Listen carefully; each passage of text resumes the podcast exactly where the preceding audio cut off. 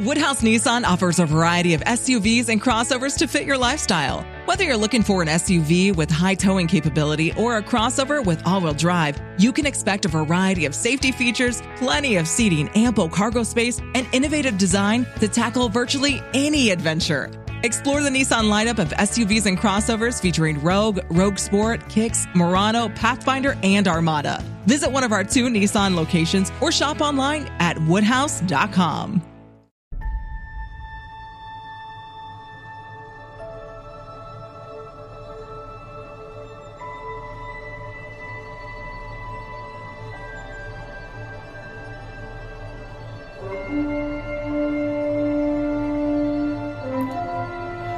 Planetas pacíficos, compañeros que de repente no lo son tanto y Klingon que son, pues eso, pues Klingons. Todo esto y mucho más que nos traen Civis Packen Parabellum, el octavo y penúltimo episodio de esta primera parte de la primera temporada de Star Trek Discovery, que una semana más nos disponemos a analizar este que os habla, CJ Navas y don Daniel Simón. Dani, ¿cómo estamos?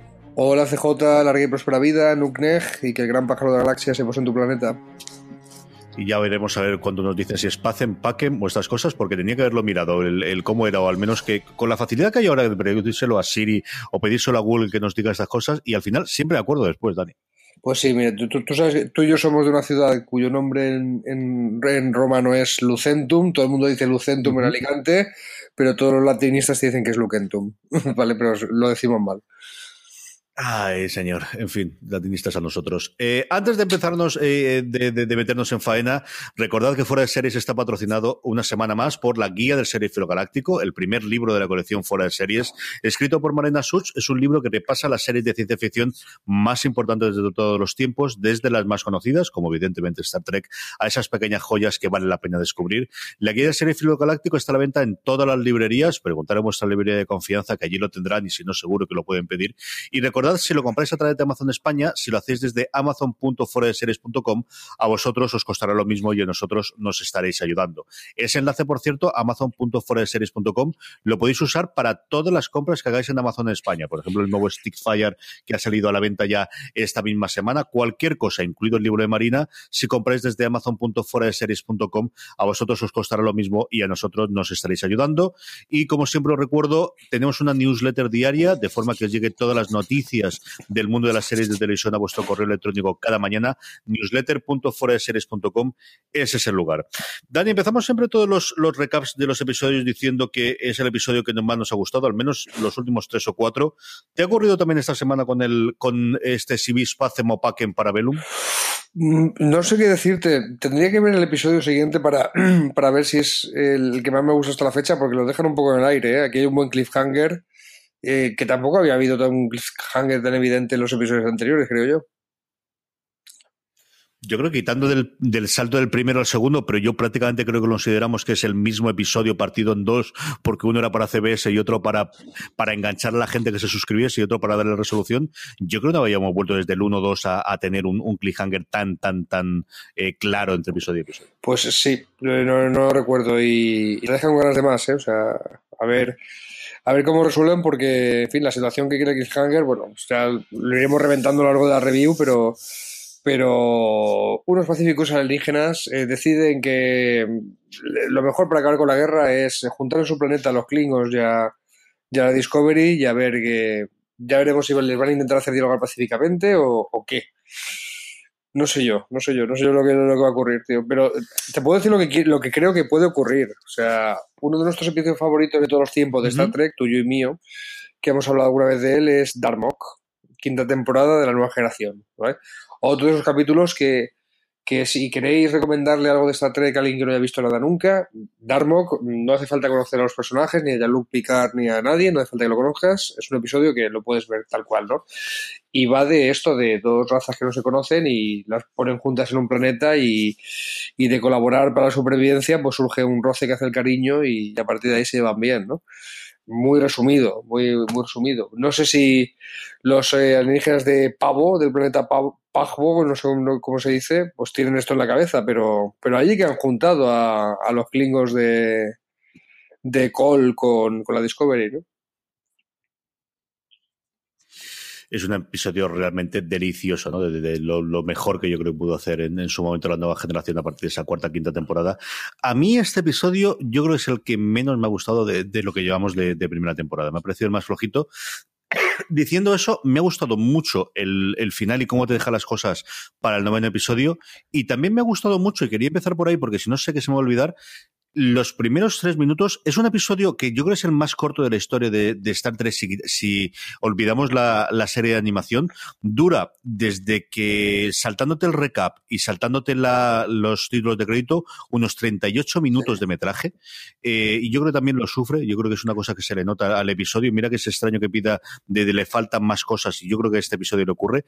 Pero los primeros tres minutos y medio con ese ataque y ese intento de rescate fallido a mí me han gustado muchísimo.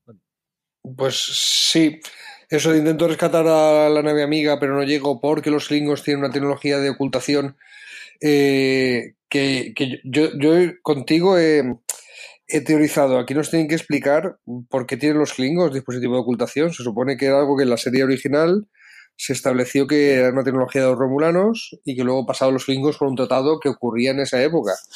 En un momento del episodio el, aclaran, seguramente lo habrían dicho antes, pero a mí no me había quedado tan claro, que es algo que descubre Tukufma, que es algo que estaba en su nave de sarcófago, en la nave que tiene un montón de cadáveres puestos en el, en el casco, y que es algo que Cole eh, se apropia de ello y empieza a pasarlo a foto de Klingon, ¿no? Y lo comparte con las casas que le juran fidelidad, y así es como este, este Klingon está está ganando prominencia en el imperio y convirtiéndose en el, en el villano de la serie, eh, básicamente. ¿no?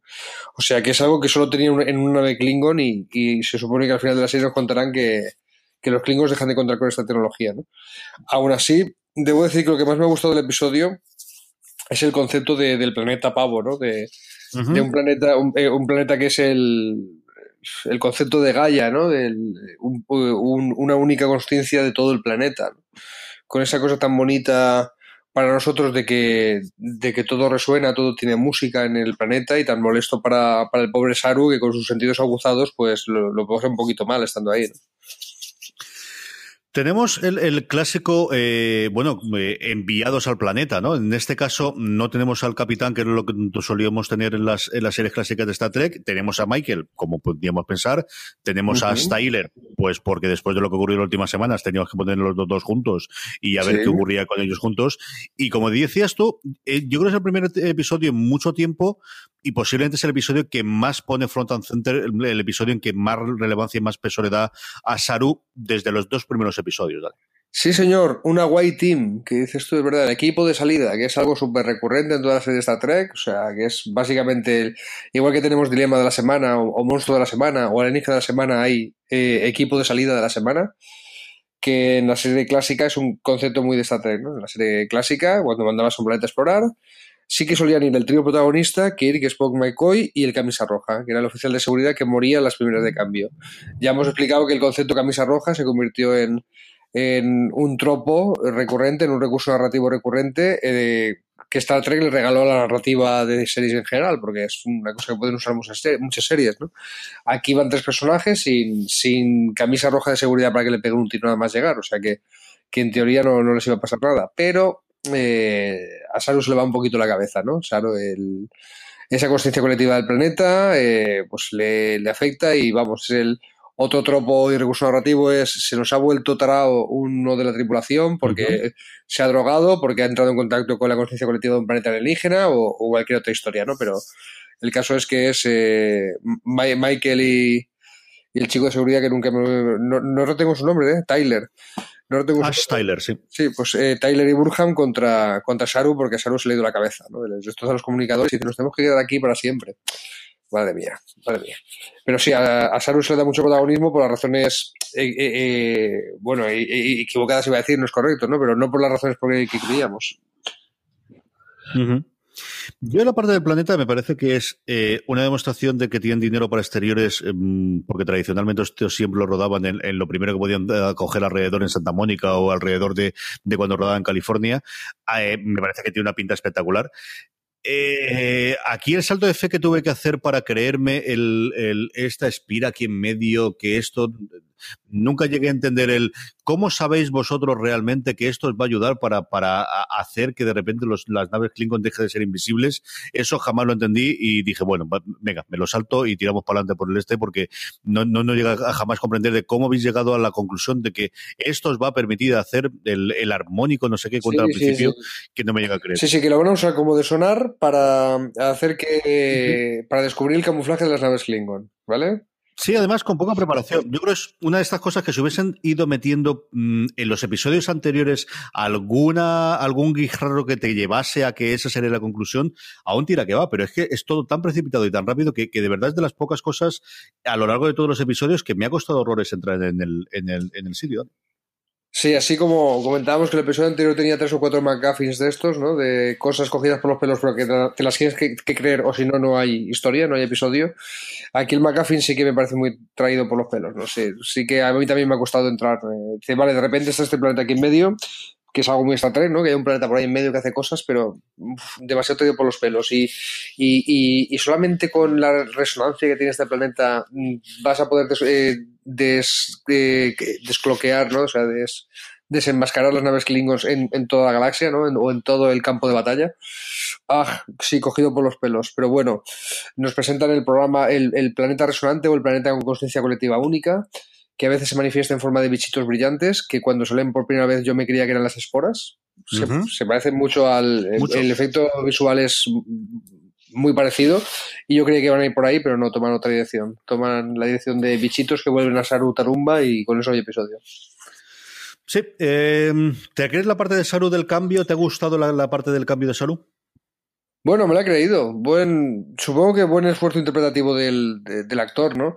Y si ves la historia de, de la raza de Saru, de eh, muy a la defensiva, de tener que sobrevivir, de sentir a la muerte porque somos supervivientes, ¿no? Que quien, quien hay, hay por ahí, quien ha interpretado que es una raza cobarde, ¿no? En, en, ese sentido, por, por la propia naturaleza y su cultura, pues eh, si coges eso, la historia, el background de, de la cultura de, de, Saru, pues tampoco te extraña que cuando se meten los bichitos digan la conclusión es que tenemos que pasar de la guerra y quedarnos aquí. Mira, pues es una solución muy propia de tu raza, pero a lo mejor no, no es lo que toca, compañero, ¿no? Es lo que le vienen a decir los, los, los otros, ¿no?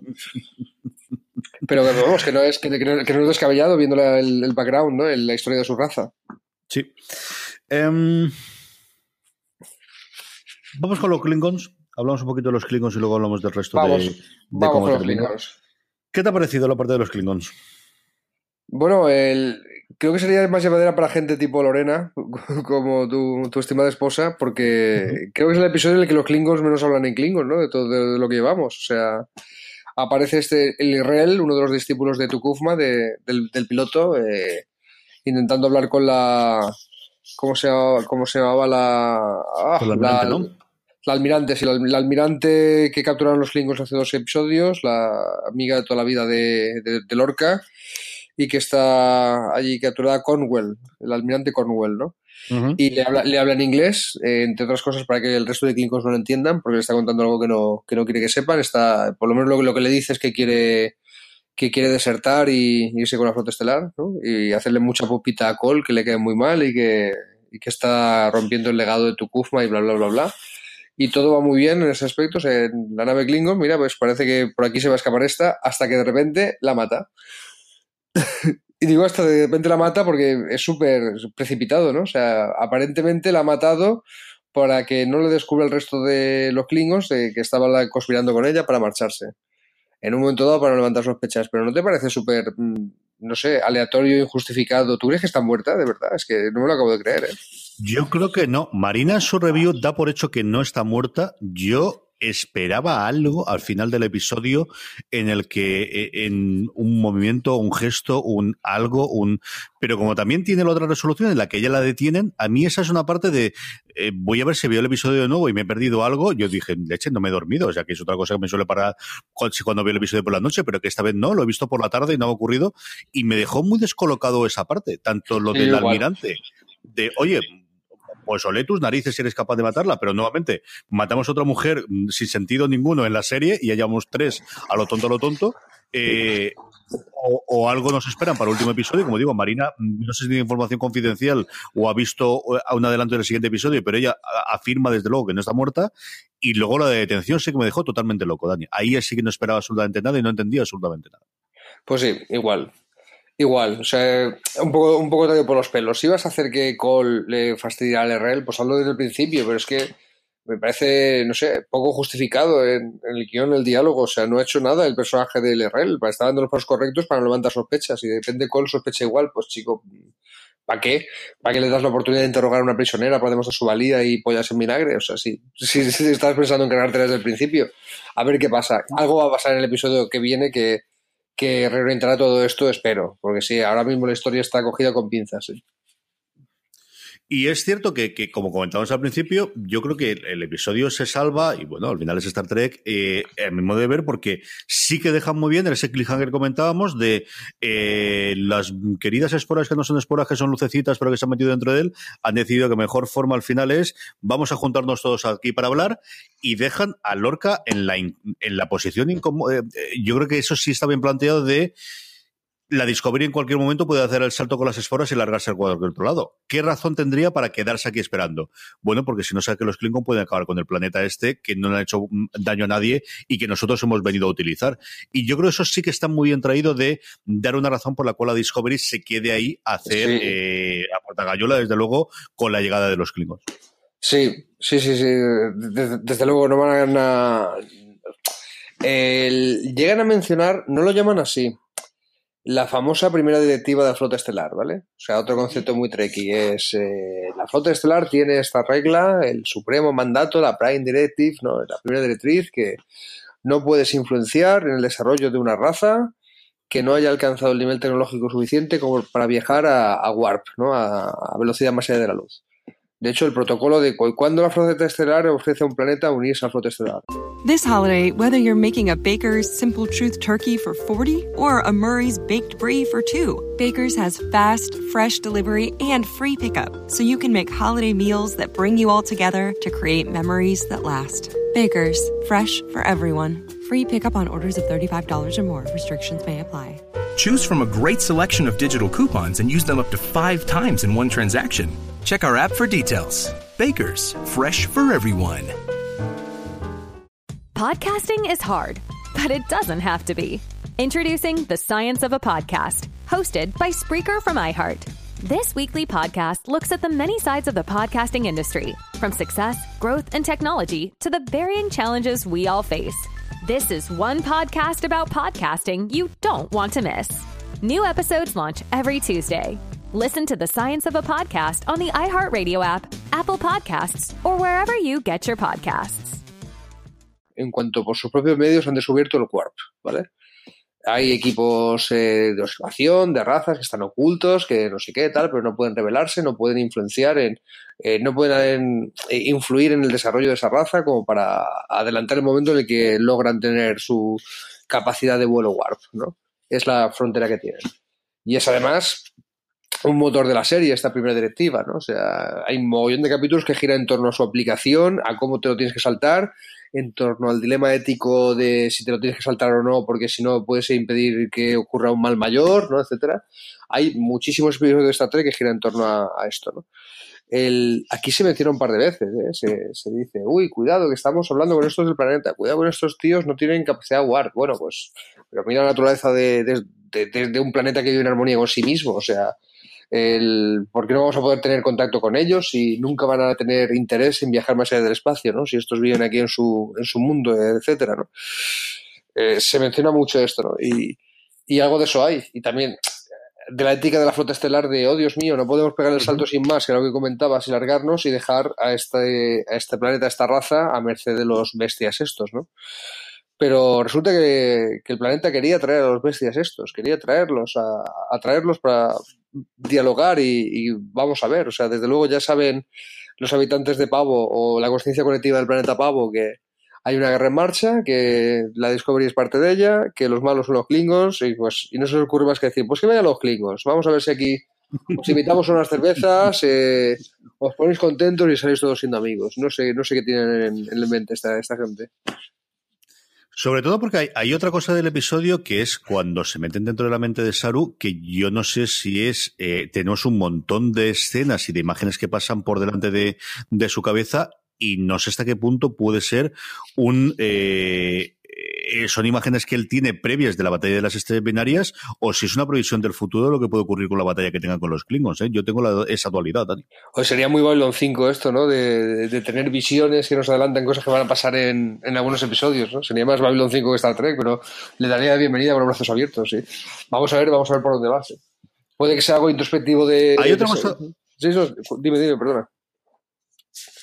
Hay otro, hay otro punto en el cual eh, también parece que hagamos una previsión del futuro y es eh, de las poquitas escenas fuera de los dos arcos principales argumentales, que es cuando está tomando café Tilly con Stamets después del salto temporal al principio de esos cuatro o cinco minutos, en el que Stamets mm, se equivoca o dice y se dirige a ella no como cadete, sino, no recuerdo si es como capitán, o como teniente, ¿no? Le llama capitán, le llama capitán, sí. Le llama capitán. Y, lo, cual nos lleva a hablar de Stamets. Eh, tenemos que hablar de Stamets, CJ, ¿vale? Sí, señor. Este, este chico que es el oficial científico que, que es casi la excusa de uno de los motores de la serie porque es quien sus investigaciones y el proyecto de su vida es el que lleva a, descubrir todo el tema de las esporas, los tardígrados, los saltos, los teletransportes de la nave, ¿no? Estos que llamo yo, etcétera y era un capullo, era bastante capullo y bastante seco y bastante huraño. El Doctor House en el espacio lo llamábamos en los primeros reviews, ¿te acuerdas? Y de repente le pasa, le pasa esto de inyectarse el ADN del tardígrado, de ser el, catalizador para que los saltos ocurran, y se vuelve simpático. No hablamos en la reseña del capítulo anterior de que se había vuelto simpático el tío. De que quería la gente, quería que fuera feliz, que estaba muy bien, yo estoy aquí con mi novio gay, más feliz que nada, y, y me, puesto un implante, pues un, la tecno habla, ¿no? O sea, el, otra, otro concepto muy treki, ¿no? O sea, un concepto tecnológico traído por los pelos, que también te lo tienes que creer, ¿vale? Pues la tecno habla, pues mira, me han puesto un implante que me pirura los baudios entonces eh, proceso el ADN del tardígrado mucho mejor. Y por eso a lo mejor no me está saliendo, no sé, no se me está poniendo la piel de crisis y saliéndome garras. O, algo que te podría pasar si te inyectas ADN de otro bicho, ¿no? Eh, vale, pues te lo crees. Y en este capítulo Stamets ya no está simpático, tío ya ha vuelto a ser el gruñón de siempre. No sabemos si se está desorientando con esto de estar a mitad camino dimensionalmente hablando entre varias realidades o qué narices le va a pasar, pero esto no se acaba aquí. Desde luego, esto lo, lo sacando porque esto de haberte inyectado ADN de un bicho que existe más allá de, de una realidad temporal concreta, que es multidimensional y que saltar, hacer que la nave saltara, le estaba pasando mucha factura al bicho, pues a ti también te va a pasar factura de una forma u otra. Y, eso es lo que nos quieren hacer ver, ¿no? Que, el tema de la trama de Stamets afectado por el ADN y los saltos no, no se ha acabado aquí. Que al principio tenía una consecuencia muy bonita, que el chico estaba simpático y feliz y muy zen y muy como drogado, ¿no? O sea, parecía que, que lo de saltar en el tiempo le había provocado efectos similares a, a drogas que te ponen contentillo y, ahora está empezando a desorientarse y, y fastidiado por la situación. ¿eh? Yo creo que tenemos que dar todavía una explicación y no hemos vuelto sobre ello en ningún momento a esa imagen del espejo al final del cuarto episodio, del quinto episodio, quiero recordar, en el que se va Stamets y su reflejo se queda y se va a posteriori. Y, yo creo que tiene que ser el último episodio. Yo creo que esto sí que es algo al que deben dar algún avance o tienen que dar alguna explicación o alguna razón o algo que está ocurriendo en el, en el último episodio. Pues la teoría más loca que he oído, no sé si lo hemos comentado, es muy traída por los pelos. Eh, se han tomado la literal el asunto del espejo. Y me están hablando de algo llamado espejo-espejito, que tú como buen treki sabes a qué me refiero. ¿Vale? sí, señor. me estoy refiriendo al primer episodio de Star Trek que hacía referencia a realidades alternativas. se llama Mirror Mirror, espejo espejito, ¿vale? Y la Enterprise de Kirk, Spock y McCoy mm, entraba en contacto con una realidad alternativa en la cual la Federación de Planetas eran malos y, eh, y, todos son malvados, ¿vale? Entonces entra en contacto con Spock malvado, que lleva perilla, como todos los Spocks malvados, con Capitán Kirk malvado y con el médico malvado, y con toda la tripulación del Enterprise malvada. Y de hecho la tripulación del Enterprise tiene que escapar de, tiene que escapar de allí, ¿no? El, es otro episodio clásico de la, de la, serie original, que funciona muy bien, que lo podéis ver sin saber nada de, del resto de la serie, que también es muy recomendable. Y hay quien me está diciendo, uy, realidades alternativas, un espejo, espérate, a ver si, si esto puede ser. Esa realidad alternativa de espejo-espejito, en la cual la Federación de Planetas son los malos en vez de los buenos, el, fue una visita recurrente para los de Espacio Profundo 9, durante las eh, cuatro o cinco últimas temporadas, a todos los años haciendo su episodio del universo espejo, que además servía para que los actores pues interpretaran sus personajes de una forma distinta y se desfogaran un poco y tal. Y, y es un, vamos, esa realidad alternativa está establecida en el canon de Star Trek. Y, y hay quien dice que eso del espejo y de eh, la referencia que el tardígrado es un ser que está en varias dimensiones a la vez, que podría ser algo así. No lo sé, no lo sé.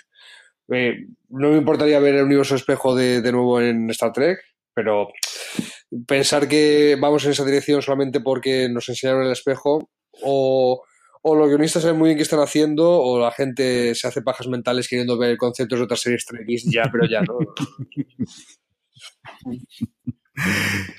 Es curioso porque esa imagen que comentabas tú de poco la perilla, es la que utilizó hace nada Apple para presentar el, Face ID del, iPhone 10 y la tengo en la cabeza porque hacía mucho tiempo que no había visto el, episodio de la, de la serie original y ahora volvió a estar, bueno, lo, lo vieron millones de personas y podéis ver en la Keynote porque además es el ejemplo que utilizan para el ¿Quién puede entrar? Hombre, si tienes un gemelo malvado, quizás perderá o, él podría entrar a tu teléfono, ¿no? Y, utilizaron la imagen de, de, Nimoy, de eso, haciendo de Spock malvado del, del, universo alternativo. sí. Em, Dani, ¿alguna cosa más del episodio? Yo tenía una pregunta que yo creo es otra de las cosas que deben sacar en algún momento dado del episodio que nos queda de esta primera parte, que es la parejita de Klingons que hemos abandonado, yo creo, en el cuarto episodio fácilmente y que no hemos vuelto a ver, ese heredero de Takuma eh, destronado eh, por, por ahora el malo maloso de, de, la, de la rama Klingon de toda la trama y no los hemos vuelto a ver y no sabemos lo que ha estado haciendo durante todo este tiempo. Sí, a ver, que yo, que yo, me, yo me enteré. El Lirrel, el Klingon que sale aquí, era la parejita, no se sabe, del Klingon albino, ¿no? que, que, había salido en los primeros episodios. El Klingon albino se lo han quitado de en medio y, queda esta, ¿no? Como heredera de la cosa. Que además, en un capítulo anterior vimos como Cole, el Klingon malo por excelencia, se está ganando a todo el mundo pues a través de cuidarlos, ¿no? O sea, llega la nave sarcófago de Tukufma, la primera que tiene, ya hemos, tenemos claro el dispositivo de ocultación, y le ofrece comida, bebida a todo el mundo que parece que estaba muriendo de hambre y se los gana, ¿vale? Y si lo he entendido bien, Israel, cuando se lleva el aparente cadáver del almirante Cornwell a una habitación, que dice, voy a disponer el cadáver, se lo lleva a una habitación y ve que está lleno de cadáveres de gente que identifica como compañeros, de klingons que identifica como compañeros, que presupongo que son los em, seguidores de Tukufma que estaban en la nave, los que se ganó a base de comida, bebida y estas cosas básicas, ¿no? y, y, ahí prepara una venganza. Pues vamos a ver, pues si Cornwell está no muerta, estamos diciendo, no sé si esos estaban no muertos o, qué narices está pasando aquí. Desde luego, cuando mataban a alguien en la nave de Tukufma, cuando se moría, cuando moría gloriosamente esta cosas de los Klingons, lo metían en un sarcófago y lo pegaban a la nave. ¿Vale? Lo pegaban al casco de la nave, exterior de la nave. Estaba llena de, gente muerta. un rito súper macabro del culto de Tukufma esta gente no está pegada ahí, entre otras cosas porque los habrá matado la gente de Cole, que no son seguidores de ese rito, pero Leñé, si no está muerta la almirante Cornwell, ¿quién te dice que esos están muertos también? No sé, aquí, aquí va a pasar algo. Y sí, está claro que, que Lerrell y el Klingon albino, que no me acuerdo el nombre, pues llevan capítulos planeando una rebelión desde dentro. Y no sabemos si va a ser una rebelión tipo me paso a flota estelar y, y deserto, o es algo más profundo de, cambiar el Imperio Klingon desde dentro, pero en mitad de la guerra parece difícil y con el poder que está acumulando el Cole este, el, el Lannister de la serie, pues parece difícil también, pero vamos a ver, vamos a ver por dónde nos llevan los guionistas, porque está claro que, que no van por el camino fácil, no es Cole se hace con el poder, combate a flota estelar y a ver qué pasa, no, sea, aquí está pasando algo más. Es indudable que los Klingons sí que tendrán muchísimo peso, desde luego, en, el episodio final, que yo creo que tienen muchos frentes. Y, luego Tilly, que la teníamos ahí en la cafetería, y alguna cosa más en esa conversación de cafetería. Sí, vamos, que el, el Stammers le confisa a Tilly que se le está yendo la cabeza, ¿no? Que... ¿Me oyes? Perfectísimo. Ay, vale, perdón. Sí, sí vamos, que, que Stammers le reconoce a Tilly que se le está yendo la cabeza, ¿no? Y que y que, y que tiene mala salida, porque si se lo dice el oficial médico, que es su pareja, eh, sabe que, que tiene dos opciones. Una, que le mande a un laboratorio de la flota estelar a hacerle pruebas y, a, y alejarle de él. y si no lo cuenta, eh, estaría ya pues eh, faltando a su deber profesional, ¿no? O sea, en cuanto hay un oficial en un puesto clave que se está yendo la pelota, pues, pues hay que tomar medidas. Y le confiesa a Tilly que no se lo va a decir al oficial médico a la con su pareja para evitarle esa situación, pero, pero eh, creo que no se da cuenta que está poniendo en un dilema la misma Tilly. O sea, a su deber sería también levantarla libre. Parece, no, no, no parece que lo vaya a hacer de momento pero como tampoco se ha acabado la trama de Stammers eh, inyectado por el ADN el tardigrado aquí, pues también a ver a ver a dónde nos llevan. Sí, tienen, eh, desde luego es este momento de, me, me, confieso y me quito esta pesada carga, pero se le hace cargar a la pobrecita eh, eh, Tilly, que al final no deja de ser la cadete, que creo que todo el mundo la tiene porque es muy agradable y es muy maravillosa para hablar con ella, pero, pero hija mía, le, caen todos los marrones a la pobre mujer en, estas cosas. Mm, hasta aquí llega nuestro comentario de este octavo episodio de, la primera temporada de Star Trek. Nos queda el último episodio de esta primera tanda, volvemos, como sabemos, en enero. Into the Forest I Go, nos falta la confirmación de la traducción eh, oficial que va a tener Netflix aquí en España, pero será algo así como entro dentro del bosque o dentro del bosque entro, alguna cosa por el estilo. Tiene que ser alguna referencia. Yo no sé si es, era esto Alicia de la Safarita de la Maravillas o algo similar, Dani. Así de buena esa primera, tenía que haberlo mirado, si es que no preparo nada. Esto es un desastre. No, no, no lo. No desde luego parece una frase hecha, ¿no? Parece, parece una cita literaria, pero ahora mismo no no, no, no, no me acaba de sonar. Y cuando pones Into the Forest Go, lo primero que te sale es referencia en este capítulo precisamente. O sea, que, que, no sabemos si es una referencia o, algo mucho más literal, de que el planeta eh, es boscoso, el planeta pavo este es boscoso y a lo mejor eh, se confirma mi teoría de que eh, los seres del planeta van a juntar a los klingons y a la federación y les van a hacer llevarse bien o, o parlamentar o interactuar o, o algo que es lo que esperamos ver en el siguiente episodio, porque como ya hemos dicho, pues hay cliffhanger y continúan. A mí me parece una cita, y, llevaremos si va por aquí o va por otro lado, de una persona llamada John Muir, que fue el fundador del Club Sierra en, ah. Estados Unidos. Era un eh, escocés. ecologista que yo descubrí por el juego de rol Paranoia, no te lo pierdas. Como en tantos de nuestra época, más de verdad. Era un analista americano-escocés y tiene una, una cita, esto de Good que tiene las cotas, que es y dentro del, del bosque entro para perder mi mente y encontrar mi alma. Esa es la cita. Esto es demasiado tentador para que te lo utilicen. Sí, sí, vamos, algo literario de Star Trek que hace referencia a un bosque que de verdad está yendo, un bosque metafórico, mira, sí, blanco y en botella.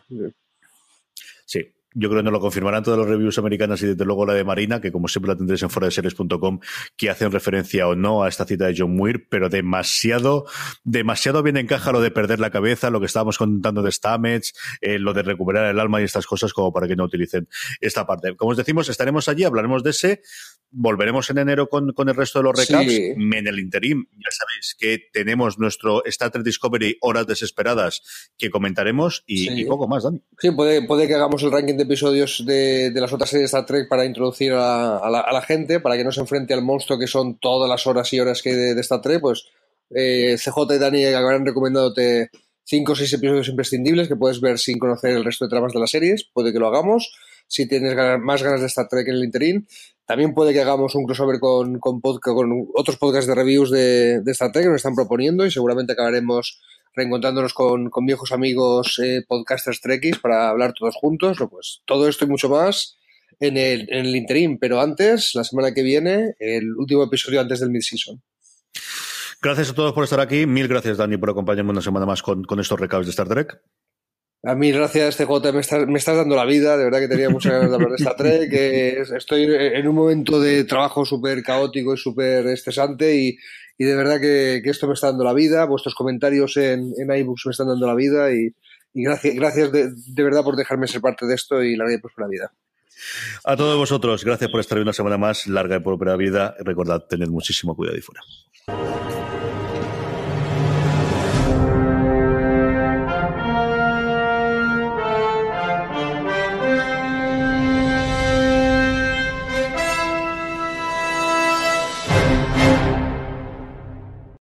This holiday, whether you're making a Baker's Simple Truth turkey for 40 or a Murray's Baked Brie for 2, Baker's has fast, fresh delivery and free pickup, so you can make holiday meals that bring you all together to create memories that last. Baker's, fresh for everyone. Free pickup on orders of $35 or more. Restrictions may apply. Choose from a great selection of digital coupons and use them up to five times in one transaction. Check our app for details. Bakers, fresh for everyone.